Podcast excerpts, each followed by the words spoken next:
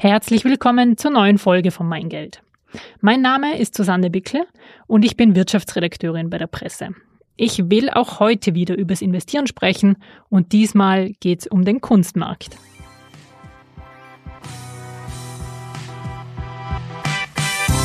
Presse Play.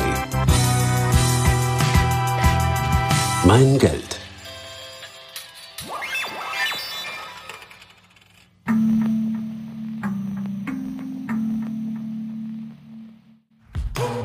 Kunst ist ja an sich eine gute Wertanlage. Das hört und liest man immer wieder. Und das ist vor allem deshalb so, weil Menschen bei hohen Inflationsraten gerne in Sachwerte investieren. Sachwerte bedeutet Immobilien oder Gold oder eben Kunstwerke. Und wenn man in den Kunstmarkt einsteigen will, gibt es grundsätzlich zwei Wege, die recht sicher sind, damit man nicht einer Fälschung aufliegt oder zu viel bezahlt. Die zwei Wege sind entweder über eine Galerie oder über ein Auktionshaus. Und nachdem wir in Wien hier das älteste und überhaupt eines der renommiertesten Auktionshäuser der Welt haben, habe ich mir eine Expertin aus dem Dorotheum eingeladen. Ich werde gleich mit der Kunstexpertin Marianne Hussel-Hörmann über den Einstieg in den Kunstmarkt sprechen und was man dabei beachten muss. Aber davor noch ganz kurz zum Dorotheum. Das Dorotheum wurde 1707 in Wien gegründet und ist jetzt das größte Auktionshaus für Kunst und angewandte Kunst in Mitteleuropa und überhaupt im gesamten deutschsprachigen Raum. Das Kerngeschäft sind Auktionen. Also ersteigert werden kann dort wirklich alles Mögliche, von Gemälde über Skulpturen bis hin zu Uhren und sogar iPads. Das bedeutet aber auch, dass es jetzt wieder für Investoren total interessant wird.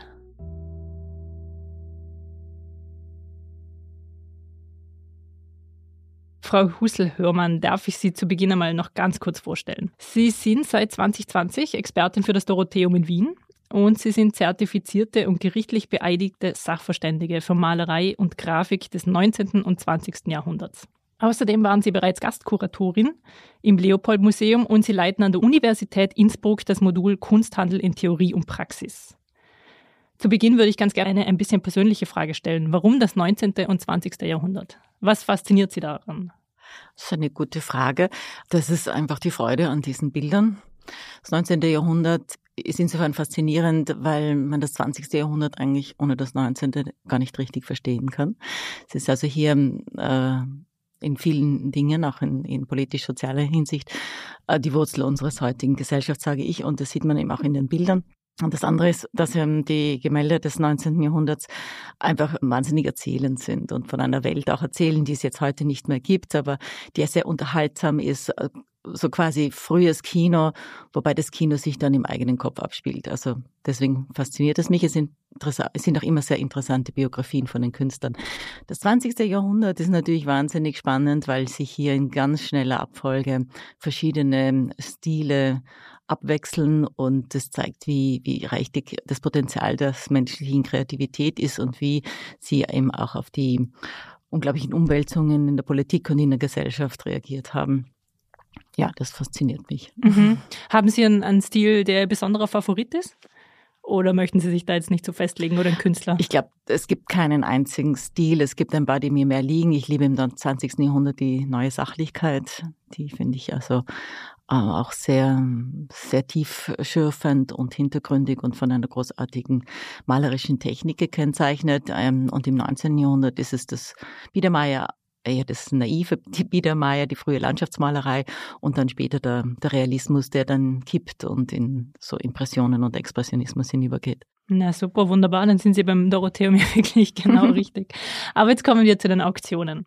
Also tatsächlich braucht man wieder erwarten gar kein so großes Vermögen, um bei den Auktionen selber mitzusteigern. Das geht schon so ab 100 Euro, 150 Euro los. Genau. Ist das richtig? Mhm. Ja. Und die Auktionen finden sowohl persönlich als auch vor Ort statt.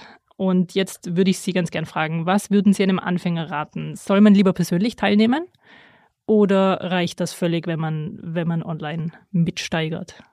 Da muss man jetzt klarstellen, dass seit Corona ja es zu einer großen digitalen Schub gekommen ist, weil mhm. ja Anwesenheiten nicht möglich gewesen sind. Das heißt, ein großer Teil unserer Auktionen, auch bei denen, wo wir Kataloge noch drucken, die finden nur mehr online statt. Und es gibt bei den großen Gemäldesparten und Antiquitäten nur zwei Auktionen im Jahr. Das sind also quasi unsere Meisterwerke, unsere Highlights, die dann noch vor Ort im Saal mit Auktionator stattfinden.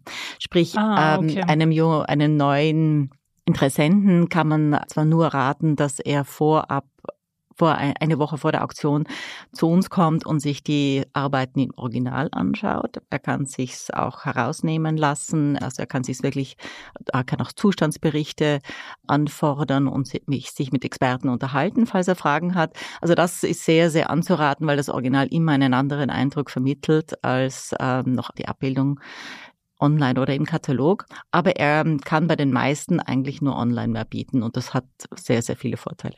Warum? Welche Vorteile?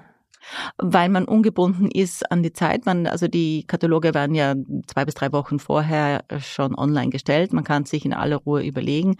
Man kann dann auch gleich mitbieten, ganz gleich, wo man eben ist und ob es jetzt am Abend ist oder in der Früh oder kurz in der Pause oder wie auch immer. Und man kann auch verfolgen, wer vielleicht auch noch Interesse hat und wie sich das steigert. Und das ist eigentlich, das wird sehr gerne angenommen. Es ist einfach viel komfortabler. Mhm. Weil Sie jetzt gerade gesagt haben, ich kann schauen, wer sonst noch mitsteigert.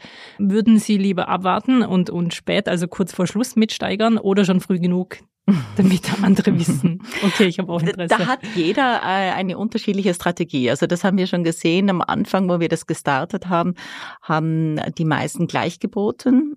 Mittlerweile ist es so, dass viele abwarten und eigentlich auch die letzten Minuten erst zugreifen. Das ist also ganz unterschiedlich. Beides ja, sind ähm, Strategien, die sich jeder für sich überlegen muss. Okay, okay. Mhm. Und jetzt, worauf soll ich achten? Soll ich mir lieber Stücke kaufen, wo ich weiß, der Wert wird steigern?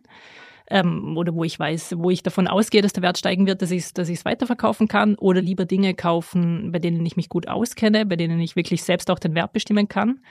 Also ganz zuerst sollte man Dinge kaufen, mit denen man sich prinzipiell gerne umgibt dann macht das einen Sinn. Das ist ja eigentlich die Haupt, der Hauptzweck der Kunst, dass er erfreut, dass er anregt zum Nachdenken, ähm, dass es einfach eine, eine, eine schöne, in vielerlei Hinsicht eine schöne Unterhaltung bietet.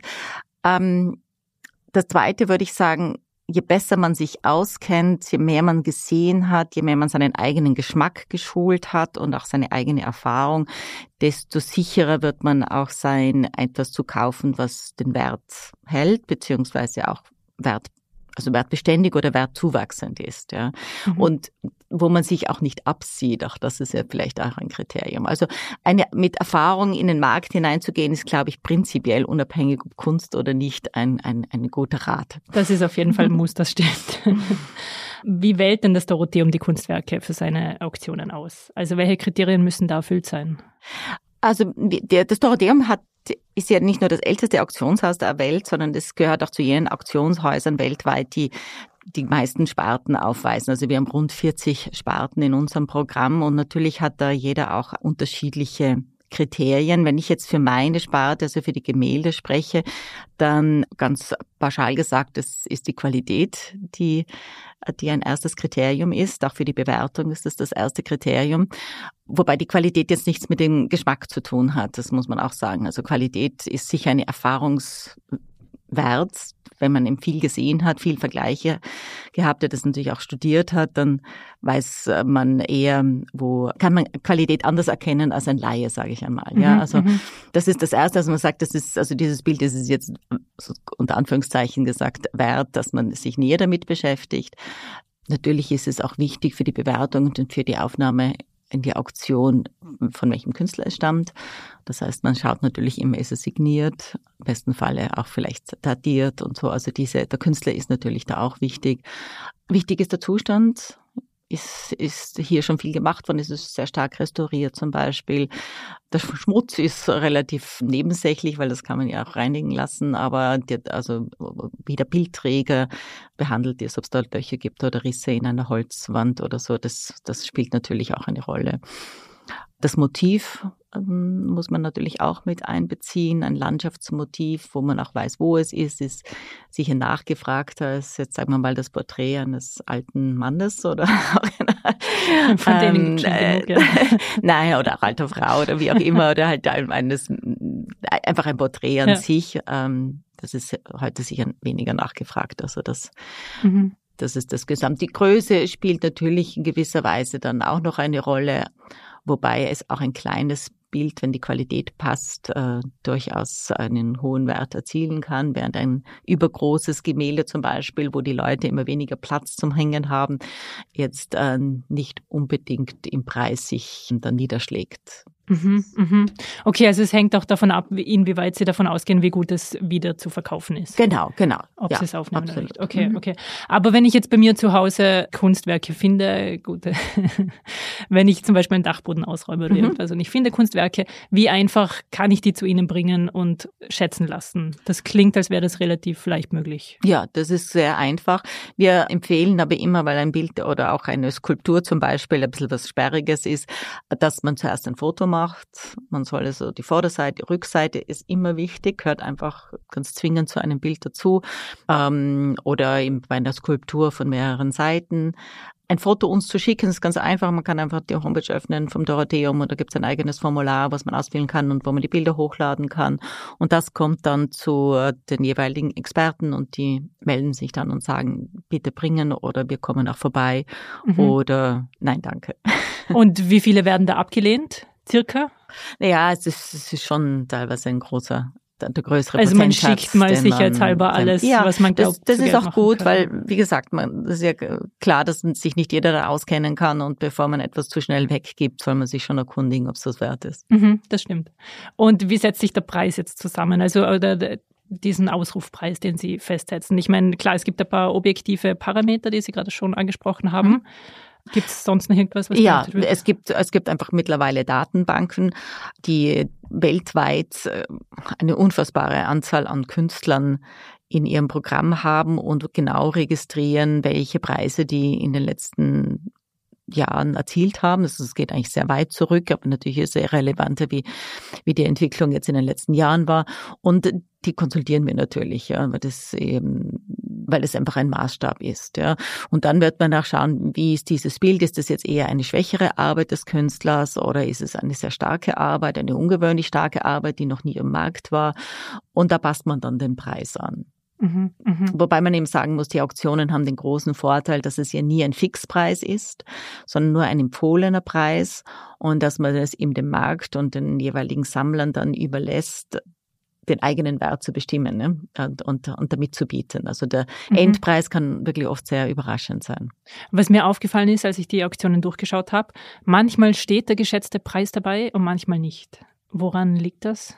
Das würde mich jetzt wundern, es steht immer ein Preis dabei. Also gerade bei Uhren ist es mir aufgefallen. Manchmal steht dabei, was, was der geschätzte Wert ist, einfach der Sachwert, und manchmal aber nicht.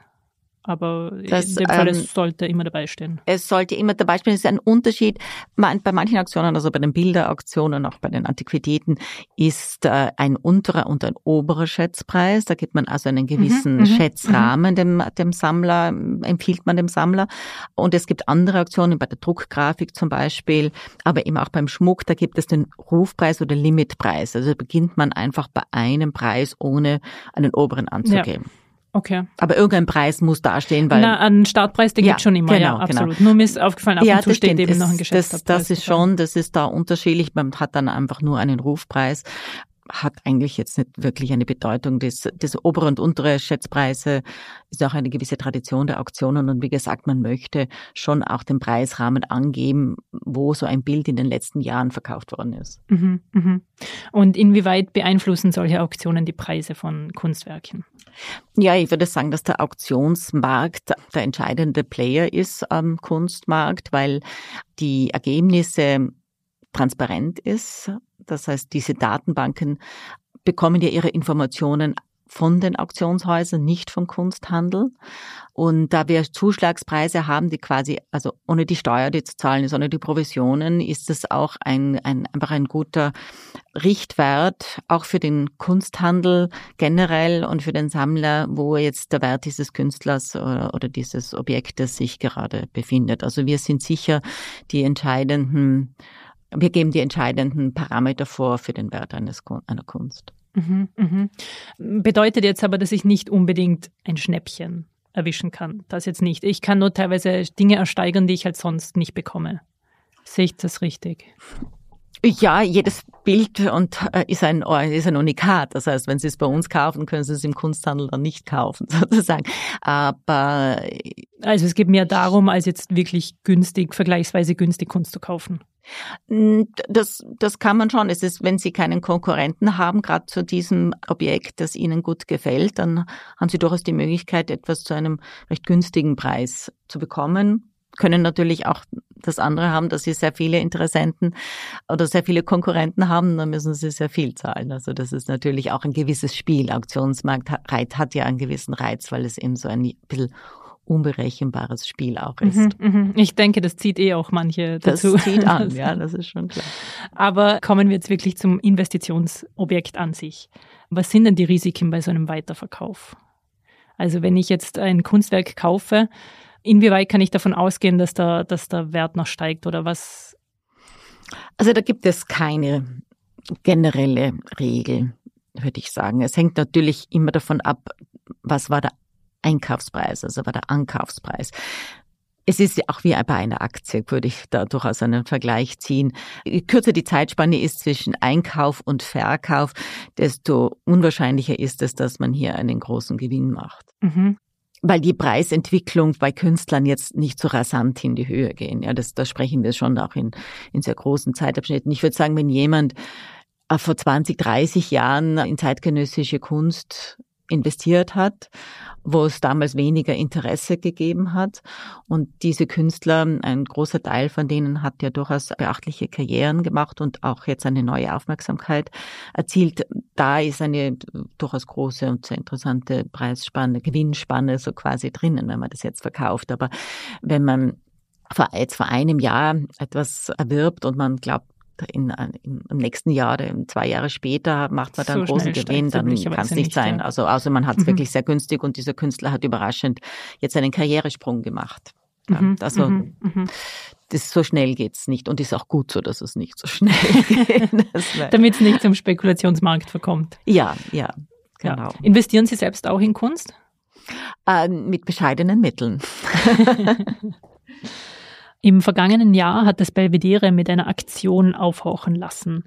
Als erstes Bundesmuseum in Österreich hat es NFTs von dem berühmten Gemälde Der Kuss von Gustav Klimt verkauft. Für so ein NFT hat man 1850 Euro pro Stück bezahlt und ich habe nochmal beim Belvedere angefragt. Es wurden bis dato rund 2600 Stück davon verkauft. Es ist aber auch möglich, nach wie vor welche zu kaufen. Jetzt aber meine Frage an Sie. Wie stehen Sie als Kunstexpertin zu diesen Veränderungen am Kunstmarkt? Ich sehe das differenziert. Ich glaube, das ist auch richtig. Äh, der ich glaube, NFT, also Non-Fungible Token, äh, Token, Token Non-Fungible Token, wie es heißt, war bis 2020 kaum jemanden bekannt, was das überhaupt sein soll. Und es ist ja etwas, was ja sehr im virtuellen Bereich stattfindet und wo man ein ganz anderes Denken braucht, um zu verstehen, was der Wert davon ist, weil man kauft ja eigentlich einen Code. Mhm, man mhm. kauft ja kein Kunstwerk, sondern einen Code. Und mhm. die Kunstwerke, die derzeit unter diesem, in dies, unter dieser Rubrik laufen, haben ja jetzt also von, von wenn man so eine eher das vielleicht konservativen oder klassischen Blick hat, nicht wirklich einen ästhetisch herausragenden Wert. Ja, also das ist noch sehr pioniermäßig, ähm, wobei es natürlich digitale Kunst, Computerkunst wirklich auch schon sehr lange gibt, aber der Durchbruch ist da noch nie vollzogen worden. Und beim Kuss ähm, ist es halt eine Möglichkeit gewesen, sicher seitens der Direktion hier wieder Gelder auch zu lukrieren, was durchaus legitim ist, solche Möglichkeiten auszuschöpfen. Ich weiß nicht, ob das den Käufern immer so bewusst ist, dass sie ja eigentlich an dem Original des Kurses überhaupt nichts besitzen, sondern wirklich nur an der fotografischen digitalen Aufnahme und von dort halt ein kleines Eckchen und das nichts anderes besteht als ein Nummerncode. Ähm, mhm, mhm, das ist, glaube ich. Aber Sie glauben in dem Fall, dass da eher ein Hype ausgenutzt wurde, zum eben Gelder generieren, aber das wird sich jetzt nicht durchsetzen. So wie der NFT-Markt, der jetzt eher sehr wieder verschwunden ist, weil eben auch der Kryptomarkt derzeit solche großen Schwankungen hat und an dem ist er gekoppelt entwickelt, werden wir da noch, also ist jetzt der Hype absolut vorbei. Aber es wird wieder kommen. Also ich glaube schon, dass diese Form der digitalen Kunst mit einer neuen Generation, die ja ganz anders in dieser Welt aufwächst, in dieser digitalen virtuellen Welt aufwächst, dass sich da noch einiges tun wird und dass sich hier auch die Qualität wesentlich verbessern wird. Also da, da wird schon was kommen. Ja. Wovon gehen Sie aus oder wohin wird sich der Kunstmarkt grundsätzlich verändern? Eh, wie Sie sagen, ich gehe auch davon aus, dass digitale wird oder auch mit künstlicher Intelligenz, dass, mhm. dass da einfach mhm. andere Bilder entstehen werden. Mhm. Ja, es wird erweitert werden, das ist ganz klar.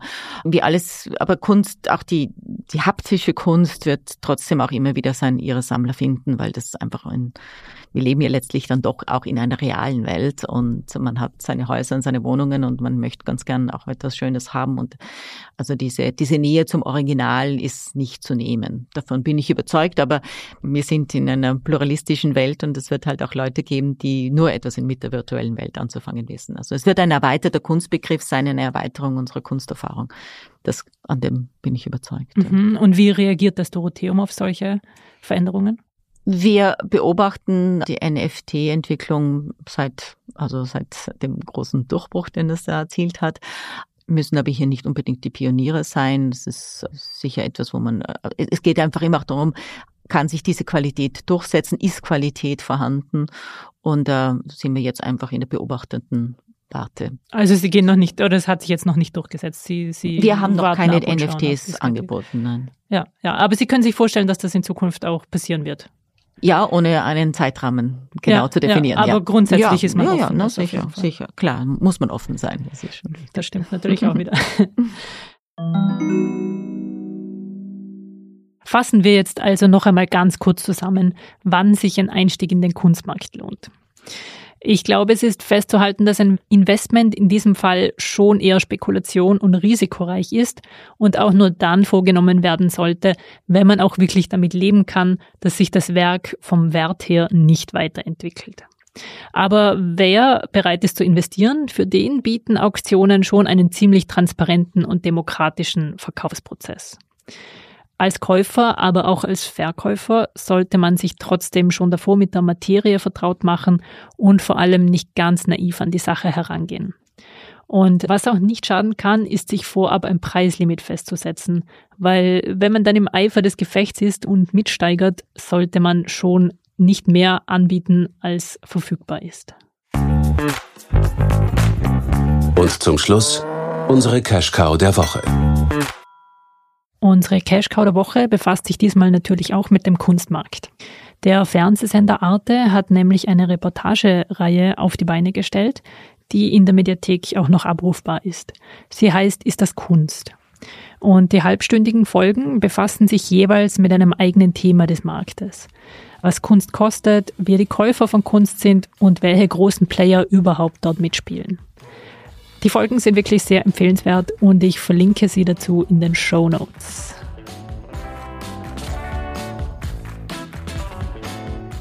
Und damit sind wir auch schon am Ende dieser Folge. Ich hoffe, Sie haben einen Einblick bekommen, wie man in den Kunstmarkt einsteigen kann, im Idealfall auch daran verdienen kann.